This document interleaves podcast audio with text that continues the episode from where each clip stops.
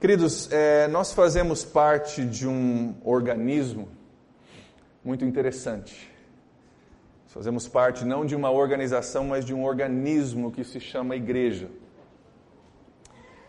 E eu não sei se você já parou para perceber, mas a igreja é uma coisa que divide opiniões bastante. Né? Tem gente como eu, talvez como você, que eu sou apaixonado pela igreja. Sou mesmo apaixonado pela igreja. Eu vejo a igreja como imprescindível na, vi, na minha vida, na sociedade na qual nós nos encontramos, na nossa cidade, nas famílias, nos casamentos, enfim, na criação de filhos. Vejo ela como imprescindível. Tem outros que acham que a igreja é desnecessária, é uma coisa ultrapassada e a gente deveria deixar isso de lado e tocar a vida para frente. Tem outros ainda que frequentavam a igreja, gostavam da igreja, mas por causa de uma pessoa que falou alguma coisa, ou fez alguma coisa, ou deixou de fazer alguma coisa, hoje já não vão mais, estão desanimados, estão desiludidos. Algumas dessas pessoas nós conhecemos, sabemos quem são, nos entristece não vê-las aqui porque nós queremos que elas estejam junto com a gente. Temos pais cujos filhos não estão na igreja, filhos cujos pais não estão na igreja, pessoas que estão na igreja, mas as atitudes e as ações dela não condizem com aquilo que se ensina na igreja. Complicado isso, né? estão na igreja, mas as atitudes não, não coincidem. Tem pessoas fora da igreja que não vão na igreja, mas as atitudes são muitas vezes melhores do que aquelas de nós aqui dentro. Como é que a gente lida com isso? Como é que a gente lida com esse organismo que, que nem sempre é quadradinho, nem sempre funciona perfeitamente? Como é que nós podemos, ao mesmo tempo, insistir na importância da igreja sem negar a realidade que a igreja está cheia de pessoas falhas, a começar por mim, que falhamos e temos nossos defeitos e às vezes falamos coisas e fazemos coisas que não devemos. Enfim, como é que a gente mantém essa, esse equilíbrio de a igreja é importante, é projeto de Deus, é esperança para São Francisco, mas ao mesmo tempo a igreja é cheia de pessoas que são falhas, é cheia de dificuldades também. Como é que nós podemos entender essa questão? Como é que nós podemos lidar com isso? Sabia que essa, essas perguntas, essas dificuldades não são só nossas. São algo que, desde o comecinho da igreja, lá no começo, já estava rolando. Desde os primeiros dias, literalmente os primeiros dias da igreja, já rolava essa questão e essa dificuldade com pessoas e, e como que a gente vai lidar com isso. Eu quero que nós possamos olhar hoje juntos no livro de Atos, abra ali comigo, livro de Atos, capítulo 1. A Bíblia tem algo a nos ensinar sobre a igreja, tem alguns princípios que nós podemos aprender do começo da igreja, dos primeiros dias que, que vão se aplicar à nossa realidade de igreja hoje, à sua realidade de igreja, seja aqui, seja da igreja de onde você vem, enfim, o seu histórico de igreja, você vai ver muita coisa em comum nessa noite, em Atos capítulo 1, nós vamos estar estudando nessa noite versículos 12 a 26. Antes da gente ler o texto, nós vamos terminar o capítulo 1 de Atos nessa noite. Nós já vimos nas últimas duas semanas que no versículo 4 de Atos, capítulo 1, Jesus falou: Vocês vão ser minhas testemunhas, vocês vão espalhar esse evangelho a todo mundo. Nós estamos aqui por causa desse mandamento. Mas ele falou: Antes de vocês irem, esperem Antes de vocês saírem, esperem, porque tem um presente de Deus, tem algo de Deus que vocês precisam receber. E nós falamos aquela verdade que antes da gente fazer algo para Deus, Deus tem que fazer algo em nós. Os discípulos precisavam disso também. Jesus falou: espere. Semana passada nós olhamos o que, era isso que eles estavam esperando. Atos capítulo 1, versículo 8, uh, o, o, poder do Espírito Santo. Nós falamos que o poder do Espírito Santo é, é, é algo perceptível, algo poderoso. E nós vimos que esse poder do Espírito Santo ele vem para nos dar capacidade sobrenatural, além do nosso natural, sermos testemunhas de Jesus Cristo. Isso envolve, às vezes, dons, isso envolve, às vezes, coisas simples como atitudes de perdão, de amor, de compaixão. Mas tudo isso para sermos melhores testemunhas. E essa história que nós vamos continuar lendo hoje, é Jesus falou essas coisas, ele subiu aos céus e agora os discípulos estão voltando para Jerusalém. Entenderam que eles precisam sair para todo mundo pregar o Evangelho, entenderam que o Espírito Santo viria para que eles pudessem fazer isso bem, e agora Jesus sobe aos céus e eles voltam para Jerusalém. Vamos ver ali no versículo 12. Diz assim: Eles então voltaram para Jerusalém, vindo do monte chamado Oliveiras, que havia perto da cidade, cerca de um quilômetro. Quando chegaram, subiram ao aposento onde estavam hospedados. Achavam-se presentes Pedro, João, Tiago e André, Felipe, Tomé, Bartolomeu e Mateus, Tiago, filho de Alfeu, Simão, o Zelote, e Judas, filho de Tiago. Todos eles se reuniam sempre em oração com as mulheres, inclusive Maria, a mãe de Jesus, e com os irmãos deles. Uma coisa interessante que a gente pode ver nesses primeiros versículos é que havia nessa igreja que estava ali nascendo e começando como existe hoje numa igreja saudável, existe uma mistura muito grande de pessoas diferentes, de realidades diferentes. Isso é saudável para a igreja. Nessa igreja aqui existia Pedro, que era um pescador, André, que era irmão de Pedro e também pescador, Diz ali que havia João e Tiago. João e Tiago eram sócios na pescaria do Pedro e do André, também pescadores, sócios de pescaria. Eram provavelmente, João e Tiago, primos de Jesus, e Jesus uma vez chamou eles de filhos do trovão, porque eles eram meio esquentadinhos. Jesus mesmo falou, filhos do trovão, esses caras são espoletas, esquentados. Existia ali o Tomé, aquele que duvidou da ressurreição de Jesus, falou: só se eu ver, só se eu tocar na mão dele que eu vou acreditar que isso aconteceu. Um cara que tinha dúvidas. Bartolomeu, que também era conhecido como Natanael. E Jesus falou de Bartolomeu que ele era um verdadeiro israelita, um homem em qual não havia falsidade. Para Jesus olhar para alguém e falar: Esse é um homem em quem não há falsidade. Caramba! O cara deveria ser muito sério, muito de Deus. Mateus, está ali também, ele era um coletor de impostos. Coletor de impostos. Normalmente não muito bem visto na sociedade, porque naquela época coletor de impostos normalmente era sinônimo com ladrão. Discípulo, seguidor de Jesus, estava ali naquela igreja. Simão é um outro que está listado ali. Simão fazia parte de um grupo revolucionário chamado Zelotes. Simão o Zelote. Zelotes eram grupos de revolucionários que eram defensores de Israel, defensores da, da, da soberania de Israel, e normalmente andavam armados. Tinha uma faca que era bem típica dos zelotes, uma faquinha que dava para você se esconder, esconder muito bem, mas era, era longo bastante para perfurar. Perfurar órgãos, coração, enfim. Normalmente andava armado. Era uma mistura de pobre, de rico, bem educado, mal educado, alguns de grandes cidades como Jerusalém, muitos de pequenos vilarejos de, de pescadores, assim como de repente seria aqui para nós a Barra do Sul. Por um lado, esquentadinhos e revolucionários, por outro lado, homens em qual não há falsidade. Uma mistura louca de gente. Já parou para contar nessa lista quantos homens foram listados ali? Foram 11 homens listados. 11. Por quê? Já havia um dos 12 que estava faltando, né? Já havia um dos 12 que estava faltando. Judas estava faltando. Mas é engraçado que se você olhar nessa lista aí, diz que tinham Judas. Certo? Você lê a lista ali, você vê que tinha um Judas, Judas filho de Tiago. Esse não é o Judas Iscariotes que traiu Jesus e acabou se matando, não é ele, mas era um, o outro Judas, filho de Tiago. Não sei se você já parou para pensar nisso, mas eu fiquei pensando, coitado desse cara, né? Tanto nome para ter, você vai ter no meio dos discípulos o nome de Judas, né? O cara acabou de trair Jesus, foi lá, se matou, ficou um negócio bem chato. E agora o cara está aí com o nome de Judas. Ele chega numa igreja, numa reunião. Ô irmão, chega aí, né? Bem-vindo, tá ao nosso meio. Qual que é o seu nome, irmão? Fica em pé, qual que é o seu nome? Ah, meu nome? É, não, fica em pé, fala teu nome para a gente ouvir. Ah, cê, meu nome, você quer saber meu nome? Isso, seu nome. Fala, é Judas. Hã? Qual que é o seu? Judas. Você quer saber meu nome? Não, fala, irmão. Ah, ah, meu nome, tá. Judas.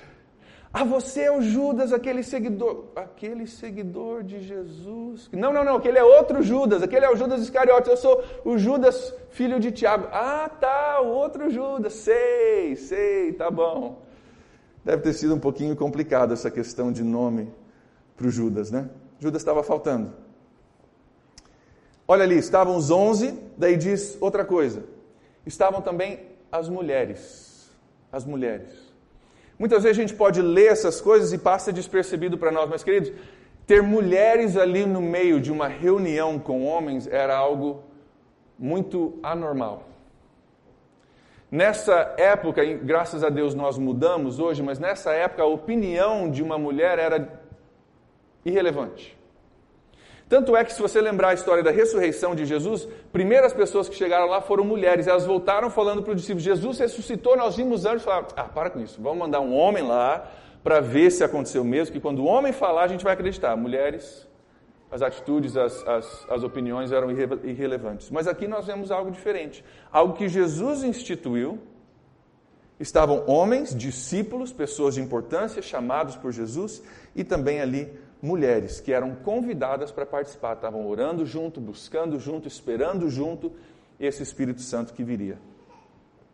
Diz ali também que estava no meio deles Maria, a mãe de Jesus, e os irmãos de Jesus. Discípulos, mulheres, mãe e irmãos de Jesus. Outro detalhe importantíssimo. A gente lê e passa por cima. O fato de ter Maria, mãe de Jesus, e irmãos de Jesus ali buscando a Deus, adorando, orando, é uma das maiores provas que Jesus Cristo é o que ele diz ser. É uma das maiores provas que ele realmente é Deus. Porque para para pensar comigo, você que é mãe, você que é pai. Se o seu filho, já crescido, com 33 anos de idade, dissesse para você, mãe, eu sou Deus. Nascido do Espírito Santo que nunca pecou, perfeito em todas as minhas atitudes e ações. É, inclusive, eu sou salvador do mundo. Você que é pai, você que é mãe, a gente ama o nosso filho, mas a gente sabe que não é bem por aí, né? Deus perfeito, a gente sabe que não é, nem tanto, nem tanto. Gostamos dos nossos filhos, mas a gente sabe que não é tanto. Se o seu filho começasse a dizer isso com 33 anos, você ia dizer, pelo amor de Deus, pastor, ora pelo meu filho, não sei o que nós vamos fazer. O cara perdeu, né? Os parafusos estão soltos. Quanto mais irmãos, você que tem um irmão mais velho, é, de repente o irmão que, que te, te enchia a paciência ou te dava umas pancadas de vez em quando, se o teu irmão mais velho chegasse e falasse, eu sou Deus, perfeito, santo, nunca pequei, sou o salvador do mundo, inclusive o seu salvador, e um dia eu vou subir ao céu de volta para me sentar ao lado direito de Deus Pai. Você diria, pelo amor, cara, para com isso, pai, te conheço, né? Mas aqui estão Maria, mãe de Jesus, e os irmãos de Jesus reunidos numa igreja, em oração, porque eles criam como os outros criam que Jesus realmente era o Filho de Deus. E não para por aí, os do, dois dos irmãos de Jesus, os estudiosos dizem que haviam ali mais ou menos cinco irmãos, no mínimo. Dois desses irmãos se tornam pastores depois, líderes de igreja, um deles da igreja de Jerusalém, uma igreja bem importante daquela época. Então, o fato de estarem a mãe de Jesus e os, filhos, e os irmãos de Jesus é um detalhe muito importante, que é mais uma provazinha ali que Jesus realmente era quem ele disse ser. Então a igreja tinha uma mistura muito saudável de pessoas, homens, mulheres, pescadores, cara que era meio tido como ladrão, outro em quem não tinha falsidade, mãe de Jesus, irmãos de Jesus, mas algo que é muito importante a gente entender é que só uma coisa muito forte pode unir esse grupo de pessoas. Não é verdade? Se você pegasse um grupo de pessoas tão diferente, tão dispersa como esse, só algo muito poderoso pode unir isso. E olha o que a palavra de Deus diz que os uniam. Versículo 14: Todos eles se reuniam sempre em quê? Oração. Por que, que eles se reuniam? Por oração. Pensa comigo, um coletor de impostos, que era empregado de Herodes, que era o imperador romano daquela época, empregado de Herodes, era o governador, aliás, romano. com um zelote que andava armado para proteger Israel. Um cara que era defensor da soberania de Israel e outro que trabalhava para o opressor de Israel. Os dois na mesma sala, orando juntos. Não é normal. Quatro pescadores e um homem em quem não havia falsidade. Já ouviu falar de história de pescador? Quatro contando história de pescador e um homem que Jesus falou: nesse aí não tem falsidade. Juntos, unidos, orando juntos. Uma coisa poderosa. Só algo muito poderoso pode unir pessoas assim. Queridos, oração é um dos atos que mais une a igreja de Jesus Cristo. Oração é um dos atos que mais une a igreja de Jesus Cristo. Maioria das igrejas que tem problema de união tem problema de oração. Maioria das famílias que tem problema de união tem problema de oração. Maioria dos casais que tem problema de união tem problema de oração. Você quer unir umas pessoas, uma igreja, um casal, uma família, começa a orar juntos. Quer união com a sua filha? Toda noite, vai lá, senta na cama dela e fala: Filha, vamos orar, o que está acontecendo? Posso orar contigo? Quer união com o seu marido, com a sua mulher? Começa a orar junto. Quer união com o seu grupo caseiro? Quer união com a sua igreja? Quer união com o seu colega de trabalho que é evangélico? Começa a orar junto. Quando você começa a orar junto, alguma coisa acontece. Quando a gente ora junto, a gente percebe, nós somos iguais.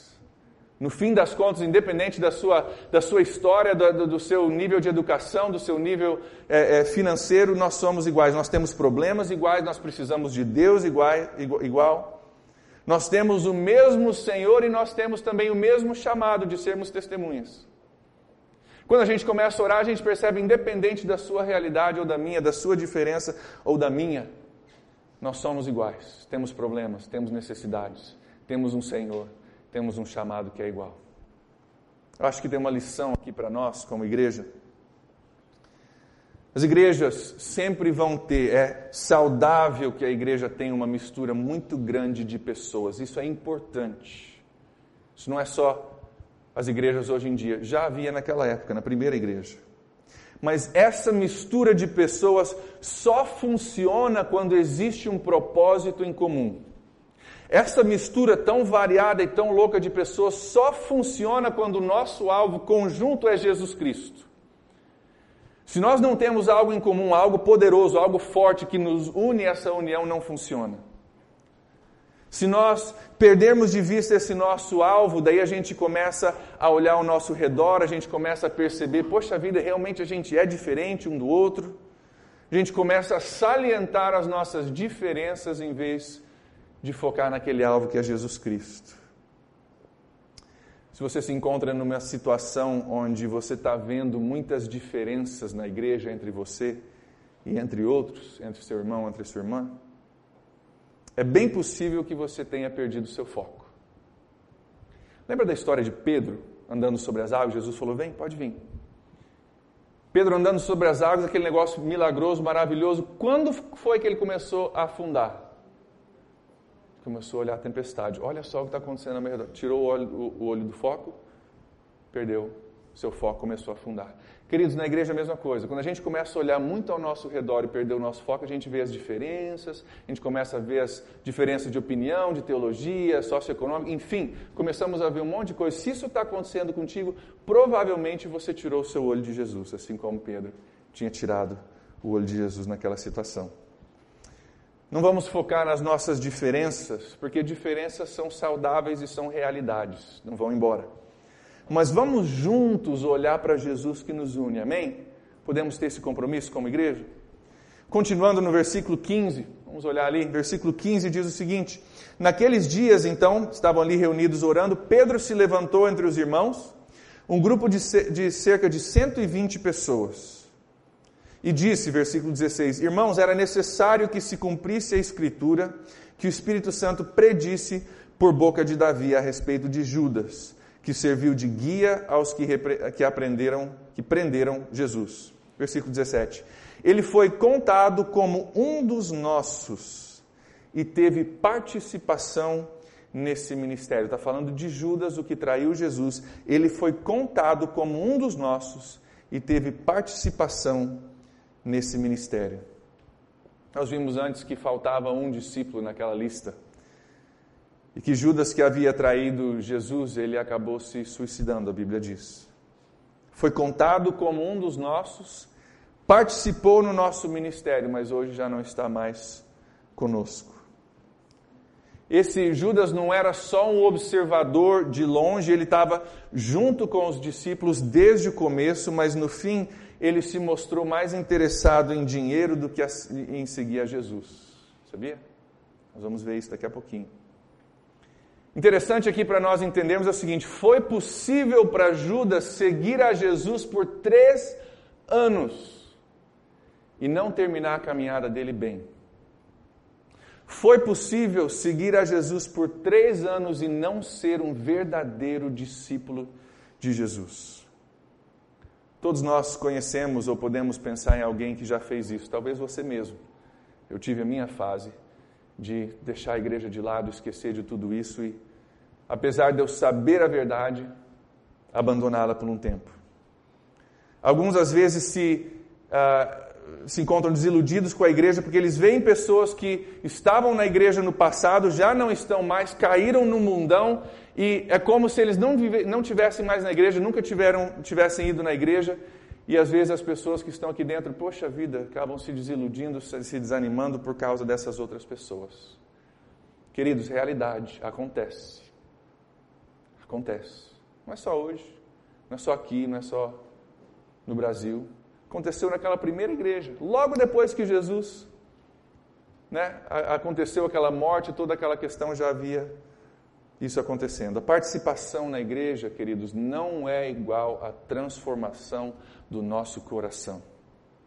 Participação na igreja não é igual à transformação do nosso coração. É importante? É. É bom? É. Mas religião não salva ninguém. Quem salva é só Jesus Cristo. E ele só salva, só salva quando nós reconhecemos que nós somos pecadores, precisamos de um Salvador, deixamos de lado o nosso pecado e entregamos a nossa vida para Jesus. Fora isso, tá na igreja é bom? É, mas não salva. Quem salva é Jesus. A história de Judas nos ajuda a lembrar que, como seguidores de Jesus, nós temos que não somente começar bem, mas nos empenhar para terminar bem. Judas começou bem, cara, escolhido por Jesus, caminhou com ele, estava lá, sem dúvida nenhuma, viu milagres, provavelmente fez milagres, porque os discípulos faziam milagres ali com Jesus, foram enviados para curar e para pregar salvação quando os 70 saíram. Começou bem, mas não terminou bem. É interessante que enquanto Judas seguia a Jesus, ele tinha um vício. Judas tinha um vício muito sério. Diz isso na Bíblia, que ele ah, não tratou esse vício aparentemente. A Bíblia diz que ele era tesoureiro dos discípulos, ele era o cara que andava com caixa para pagar as, as, refeições, enfim, tudo aquilo que eles necessitavam à medida que, que viajavam. Era tesoureiro dos discípulos e a Bíblia diz que ele roubava dinheiro do caixa da igreja. Roubava dinheiro. Quando a Maria Madalena quebrou aquele vaso aos pés de Jesus, um vaso de alabastro, um vaso com perfume caro, ele, ele focou no preço. Esse vaso não deveria ter sido quebrado, é muito caro, a gente deveria vender e dar dinheiro para os pobres. Focado de novo naquela questão de dinheiro. Daí, por fim, ele aceitou dinheiro em troca de uma traição de Jesus.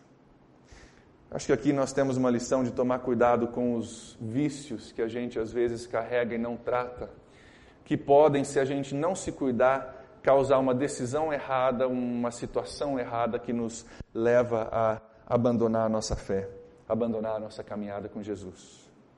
Que cada um de nós possa ter ser mais comprometido com Jesus e com o reino de Jesus a cada dia que nós possamos ser não somente um testemunho de uma conversão, que é tão gostoso, que é tão bonito ouvir de uma pessoa que veio conhecer a Jesus, mas um testemunho de vida, que quando eu e você chegarmos ao fim da nossa vida, nós possamos contar de 30, 40, 50, 20 anos, enfim, seja lá a sua idade, um testemunho de vida de dizer: Eu caminho com Jesus já faz 40 anos, Ele é fiel, Ele nunca me abandonou, nunca me desamparou. Que não seja só o testemunho de eu vivia no mundão, fazia um monte de coisa, Jesus me resgatou, mas que tenhamos também um testemunho de vida que a gente possa contar, um testemunho de alguém que começou bem e terminou bem. Amém? A propósito, muitas vezes essas situações de pessoas que não terminam bem, que estão na igreja e não terminam bem, são usadas como argumento por pessoas que não querem vir para a igreja. Já ouviu isso? Para que ir para a igreja? Fui na outra igreja lá e o presbítero tal, tal, fez não sei o que, com não sei o que lá e falou não sei o que. Não adiantou nada, ele está na igreja. Né? Para que ir na igreja? Eu estava lá e o irmãozinho cantava, o irmão fazia não sei o que lá e agora tá aí na, caiu na gandaia e largou a esposa e foi para o mundo. Igreja não adianta mesmo. Já ouviu isso? É um dos maiores argumentos de pessoas que não querem vir para a igreja e usam isso como uma desculpa ou como um argumento para não ir na igreja. Alguns dizem lá está cheio de hipócrita. Verdade. Verdade. Mas isso não nos isenta, isso não tira a realidade, a necessidade da gente participar. Nós não podemos deixar que as pessoas que participam de igreja e façam coisas erradas causem em nós a impressão que igreja não é importante, causem em nós a impressão de que participação na igreja não é importante. Eu quero que você veja isso nessa história que nós estamos lendo. Olha o versículo 21 e 22. Judas não terminou bem, chegou a hora agora de colocar um décimo segundo discípulo no lugar de Judas. E olha ali, à medida que eles estão olhando para substituir Judas, olha os requisitos que eles estão buscando. Versículo 21. Portanto, era necessário que é necessário que escolhamos um dos homens que estiveram conosco durante todo o tempo em que o Senhor viveu entre nós. Versículo 22. Desde o batismo de João até o dia em que Jesus foi elevado entre nós às alturas. É preciso que um deles seja conosco testemunha que Jesus foi elevado dentre nós às alturas. É preciso que um deles seja conosco testemunha da ressurreição. O que, que eles estavam buscando nessa pessoa que seria um novo líder na igreja, no reino de Deus? Estavam buscando um histórico de igreja, um histórico de participação. Estavam buscando ali experiência e a pessoa que chega a ser escolhida nessa história é Matias. Como é que Matias obteve isso que eles estavam buscando? Participando, ouvindo, estando junto, vendo, caminhando com Jesus, ouvindo as mensagens, vendo os milagres. Foi essa participação ativa na vida da igreja e no reino de Deus que o qualificou para servir nessa, nessa área onde ele serviu. Foi isso que o qualificou. Queridos, histórico é importante. Como é que Mateus ia ser testemunha da morte e da ressurreição de Jesus Cristo se ele não viu? Como é que o cristão, como é que para nós, nós podemos dizer que ser cristão é importante, que Jesus Cristo salva, que, que a igreja é importante quando nós não amamos a igreja que Jesus ama ou não amamos as coisas que Jesus ama? A nossa participação na igreja, a comunhão dos santos é importantíssima. Esses irmãos dessa primeira igreja não negaram que haviam aqueles entre eles que abandonaram a fé, mas também não negavam a importância desse histórico, a importância de ter visto, ouvido, experimentado algumas coisas ali na igreja. A nossa comunhão é importantíssima, apesar de não ser garantia nenhuma simplesmente de estar aqui que nós vamos terminar bem. Isso é algo que a gente resolve nós entre Deus. Não deixe, querido, não deixe que a ação ou participação de uma outra pessoa que, poxa, você olhava e falava, cara, ele foi meu discipulador, ele foi. Muita gente se desilude com a igreja porque tinha aquela pessoa que você achava que era o tal. E hoje essa pessoa, por vários motivos e decisões erradas, já não está mais na igreja. Não perca o seu foco de Jesus Cristo. Quando Jesus é o seu foco, não seu pastor, não seu discipulador, não seu mentor, não seu pai, sua mãe, enfim. Quando Jesus é o seu foco, a gente entende pessoas às vezes fazem, tomam decisões erradas. Isso acontece no nosso meio. Aconteceu, então acontece hoje. Nosso foco tem que ser Jesus. E só porque pessoas tomam decisões erradas não significa que participação na igreja não é importante. Tanto é que eles, quando foram buscar, buscaram alguém com esse histórico, com essa participação. Hebreus 10, 25, vocês não precisam ler, só podem ouvir comigo. Hebreus 10, 25 diz o seguinte: Não deixemos de reunirmos como igreja, segundo o costume de alguns. Aconteceu na época de Jesus em Atos, lá em Hebreus ainda estava acontecendo. Pessoas que deixavam de se reunir como igreja. Mas procuremos encorajar-nos uns aos outros, ainda mais quando você vê aproximando o dia, o dia, o dia da volta de Jesus Cristo, da segunda volta de Jesus Cristo. Então, não deixe de participar como igreja, mas vamos nos encorajar, vamos ali estar junto, motivando, encorajando um ao outro, à medida que nós esperamos essa segunda volta de Jesus Cristo. Não se desanime por causa das ações, ou das palavras, ou da vida de outros mantenha seu foco em Jesus Cristo. Tem uma história de um homem que escreveu para um jornal, sabe aquelas colunazinhas no jornal onde você pode pôr sua opinião, você pode falar um negócio que você acha que está certo, está errado, fazer uma pergunta, enfim, ele escreveu. É uma história verídica. Ele falou o seguinte: falou, eu desisto de igreja. Igreja é uma perda de tempo.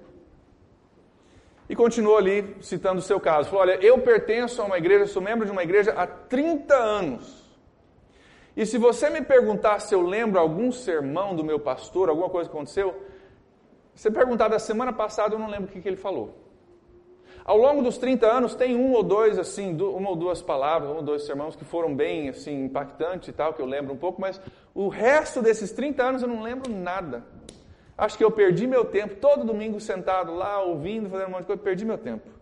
Meu argumento é a igreja é uma perda de tempo. Um senhor leu essa reclamação no jornal e escreveu uma resposta. Caro amigo, sou casado há 30 anos. 30 anos. Se você me perguntar o que, que a minha esposa cozinhou semana passada, não lembro. Ao longo desses 30 anos, tem uma ou duas refeições que eu, ah, eu lembro, que elas foram especiais. Mas as outras eu realmente não lembro. Mas eu sei uma coisa: eu hoje estou aqui vivo, nutrido, saudável, porque todo dia teve uma refeição. Eu não lembro o que foi. Teve dias que foram ótimas refeições, teve dias que foram meio, meio, meio. Mas se eu não tivesse ali me alimentando, não estaria nutrido, não estaria saudável, não estaria vivo para ter filhos, para ter netos, para ter uma família. E assim é com a igreja. A gente pode se desanimar por causa de tantas coisas, mas na realidade, nós precisamos desse histórico, dessa realidade de igreja, tanto hoje quanto naquela época. O livro de Atos nos ensina hoje, queridos, que a igreja sempre foi e ainda é um lugar onde uma grande variedade de pessoas podem se reunir porque nós temos um foco em comum que desde que o nosso alvo seja Jesus Cristo e as nossas, as nossas diferenças começam a desaparecer, não são importantes, desde que Jesus seja importante, porque todos nós estamos correndo atrás de um alvo em comum e nos ajudando mutuamente. Nós vemos também que a participação na igreja não é igual à transformação da nossa alma. Para isso, nós precisamos de um relacionamento com Jesus Cristo. É isso que nós precisamos. E nós vimos também que meramente participar numa igreja não salva ninguém, mas que essa participação, quando ela é sincera e é proposital, é poderosa na nossa vida. Por um lado, só participar não salva ninguém, mas por outro lado, quando é sincera e proposital, traz grandes benefícios para a nossa vida. Eu creio que para nós o desafio nessa noite é entender que, como para essa igreja que nós estamos estudando e para a nossa igreja hoje, nós podemos ter um equilíbrio de reconhecer que a igreja tem suas falhas, porque eu sou falho, você é falho. Mas ao mesmo tempo, a igreja é algo extremamente importante. É um projeto de Deus, é uma ideia de Deus. Que coisas vão acontecer que são complicadas, que são chatas, que a gente não gosta, mas o histórico, a participação, é algo que é extremamente importante. Então, vamos nos avaliar um pouquinho à luz do que nós ouvimos hoje?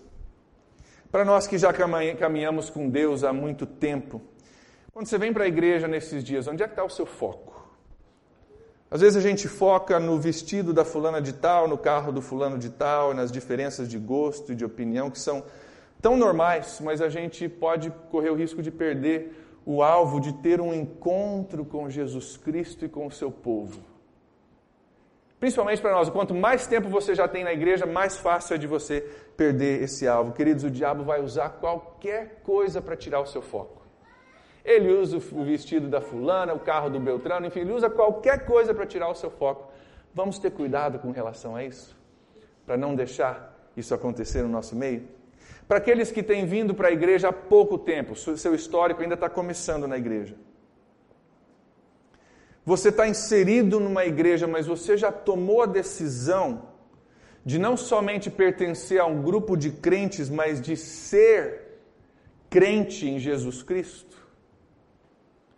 Por estar sentado aqui nessa noite, você está na igreja, mas você já decidiu entregar sua vida para Jesus ou você está simplesmente rodeado por pessoas que amam a Jesus e falam de Jesus e cantam para Jesus, mas você não conhece a Jesus? Simplesmente estar aqui não basta. É gostoso? É. É bom? É. Mas o nosso problema só se resolve com o Salvador, só se resolve com o perdão de pecados. Hoje eu quero te convidar se você se encontra no nosso meio, mas ainda não tomou essa decisão, a você entregar a sua vida para Jesus e passar de espectador para participante.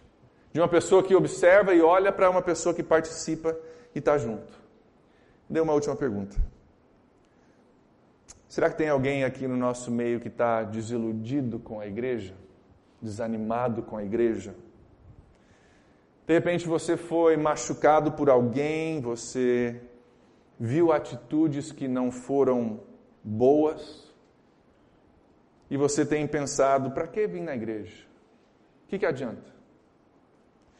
Queridos, lembrem-se da importância da comunhão, lembrem-se da importância da experiência, desse convívio que nos encoraja a continuar. Não estou negando as falhas, mas ao mesmo tempo estou segurando, estou exaltando a necessidade da igreja, que nós possamos ser usar a igreja de Atos como um espelho para mim e para você hoje, para que nós possamos ser unidos, compromissados com Jesus Cristo, com oração e com um ao outro para os propósitos de Deus. Amém? Feche seu olho comigo. Vamos refletir, orar um pouco sobre isso. Aí onde você está, quero que você pare para pensar um pouquinho sobre essas realidades da igreja primitiva. E de repente tem algo parecido, similar acontecendo na sua vida. De repente você está desanimado, está desiludido, está olhando as diferenças ao seu redor e está vendo, poxa vida, são tantas diferenças de opinião, de sou tão diferente dos outros aqui, e o diabo ama essas,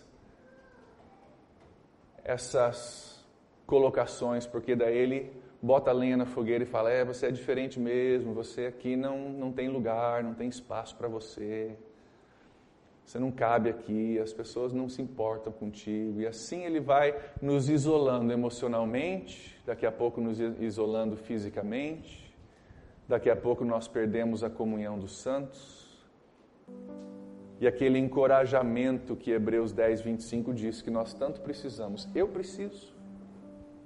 Eu preciso.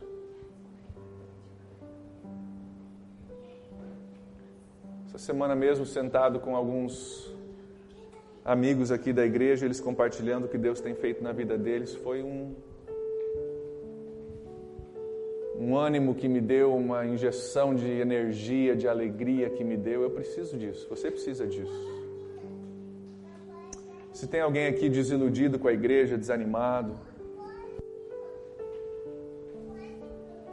não negamos as falhas da igreja e das pessoas da igreja, mas não deixe isso ser o que o diabo usa para te afastar da comunhão dos santos.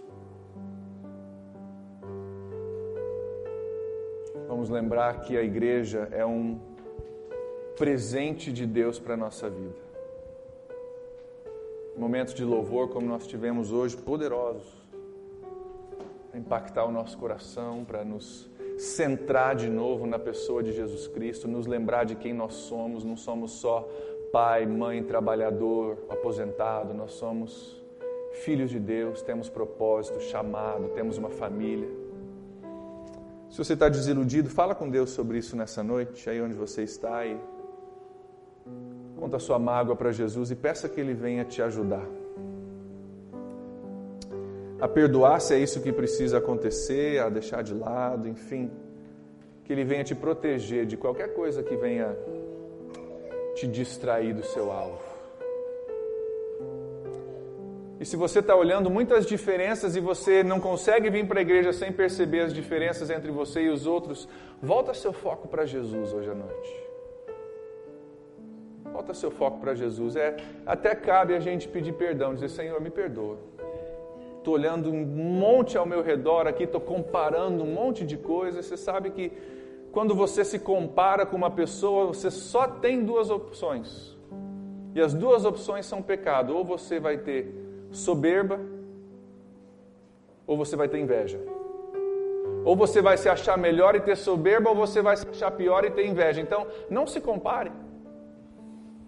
E diga, Senhor, desde o começo a sua igreja tinha uma mistura de pessoas e hoje tem também. Louvado seja o nome de Deus. Isso é mais ainda testemunha que só algo poderoso como Jesus Cristo pode unir pessoas como essas.